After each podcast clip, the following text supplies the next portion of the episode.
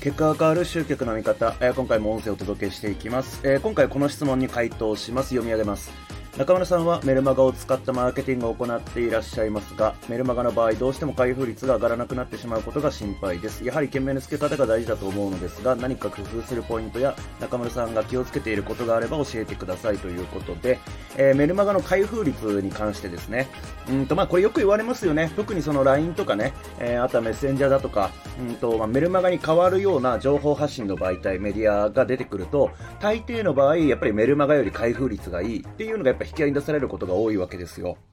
そう。で、えっ、と、まあ、メルマガの開封率ね。まあ、それはま、LINE とかと比べたら低いんですけれども、うんと、ベンチマーク社っていうね、メルマガ配信システムが、えー統計取ったところによると、大体開封率が20何パーセントになってるのかな。で、えーじゃあ僕自身はっていうと、えっ、と、実はですね、僕はもっと良くてですね、40何パーとか50パーとか、まあ、普通に出るんですよ。で、やっぱりそこっていうのは、ここスキルで埋められる差ではあるってことなんですよね。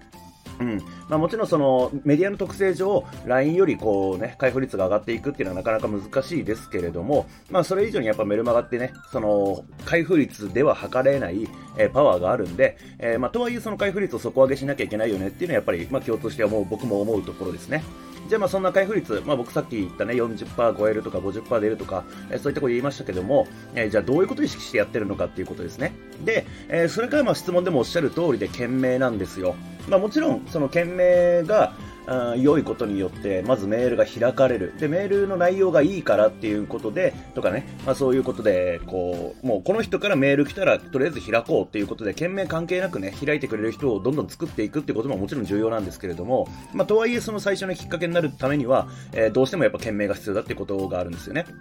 じゃあ、どんな件名を作るのかっていうところなんですけども、まあ、3つほどちょっと今日はポイントあげようかなと思います。まず1つ目がですね、興味性の使い方に注意してくださいっていう感じですね。興味性の使い方。えーまあ、興味性、これまあどういうことだろうとかね、その秘密の情報を作って、うんと簡単に言うと伏せ字とかですよね。えー何々をする、えー、〇〇とはっていう、これだとちょっと両方伏せ字っぽいですけども、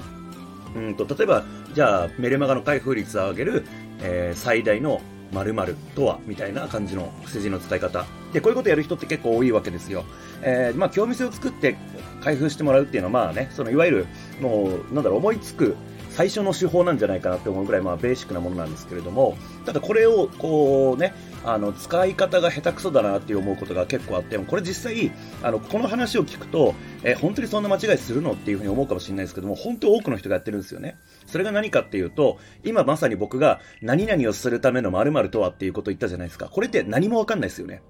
でも、多くの場合は不正字をしすぎて、それは何の話をしてるのかっていう、そもそもが分かんなくなっているんで、あの、興味を湧くような使い方ではなくて、もう意味わかんないって感じなんですよね。そう。だから、相手が知っている言葉、相手が求めている内容、プラス不正字っていうのを意識してください。だからさっき言ったような、えーメルマガの開封率を上げる〇〇とはっていう言い方だと、メルマガの開封率を上げたいっていう意識がある人は、じゃあその〇〇って何だろうかっていうふうに興味持ちますよね。でも、〇〇を上げる、うん、三角三角とはみたいな感じだったら、これもう意味わかんないんで、その開封率上げたいと思っている人、そのメールで書いてある内容が、うんとその人にとってね、ターゲットであるのに、えーまあ、開封率の話をしてるってわかんないんで、開かないってことが起きるわけですよね。そう、不知事の使い方に注意っていうこと。で、えー二つ目が、まあ、リスト化ですね。えーこれも結構ベーシックな方法ですけれども、えそれこそ開封率を、メルマガの開封率を上げる3つの方法みたいな感じで、まあ、要は、手に入るベネフィットプラス、えー何個の〇〇とかっていう風につけることによって、えーまあ、それが手に入るっていうのが簡単に表現できるわけですよね。で、これってまあブログとかネットニュースの記事の件名とかね、えーそういったものでも結構使われてますよね、このリスト化するっていう方法。まあ、めちゃめちゃ簡単なんですけれども、やっぱり有効なんで、これはもうぜひ使ってください。もう好きあらばリスト化っていう感じですね。え何々をするための3つの方法とかね、たった1つの重要なこととか、まあそんな感じで数字を使ってリスト化するっていうこと。で、3つ目がベネフィットです。これもベーシックですが、やっぱりこれもできていない人が多い。そう。で、まあ、ベネフィット、まあ、このメールを開くとどんないいことがあるのかっていうのを懸命に表現するっていうことですよね。で、これ、このベネフィットを使おうって話って、まあ、やっぱりベーシックな話なんで、まあ、こう聞いちゃうと当たり前に聞こえると思うんですけども、本当多くの人がですね、メルマガの件名とかって、うーんと、なんだろうな、内容のまとめみたいになってたりするんですよね。メールで書いてあることの結論だったりとか、そういったことを懸命にする人が多いんですけど、それってメール開く必要なくなるんですよ。そうですよね。だって、えー、例えば、開封率を上げるには件名が必要ですっていうような、うん、メールマガの件名で書いて送ったとしたら、もうそれ読む必要ないじゃないですか、そのメール。そう。だから、えー、っと、メルマガの件名っていうのはまとめでも要約でもないっていうこと。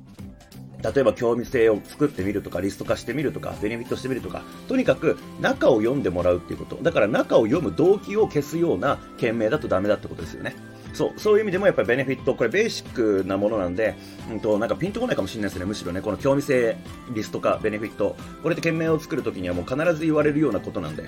なんですけれども、よくよく振り返ってみていただけると、多分できてないことがほとんどだと思います。特にまあメルマガの開放率全然上がんないよって悩んでる場合には、まあ、こういったことができてないから、上がんないってことですよね。まあ一方で僕は、うんと、まあ手前味噌ですけどね、えー、その40何パーとかね、50パーとか出るっていうのは、やっぱりこういうとこ気をつけてるし、まあそれを気をつけてずーっとやってきてるから、今となっちゃまあそれがね、当たり前っていう感じでやれてるっていうのがあると思います。えー、もう一回改めてまとめると、まず興味性ですね、使い方注意してください。あの、不正字とかを使いすぎて、結局何の、何を書いてるのかっていうのが全く想像つけない、なんか意味不明な懸命になってないかっていうこと。で、次二つ目がリスト化ですね。これ超簡単ですけれども、えー、まあ、何々をする何個の方法みたいな感じで数字を使ってまとめてあげると、あ、それが手に入るんだなっていうイメージが湧きやすくなるんで、開封率上がると。で、三つがベネフィットですね。これ言えてない人結構多いです。まあ、件名っていうのは、えー、本文のまとめでも要約でもありません。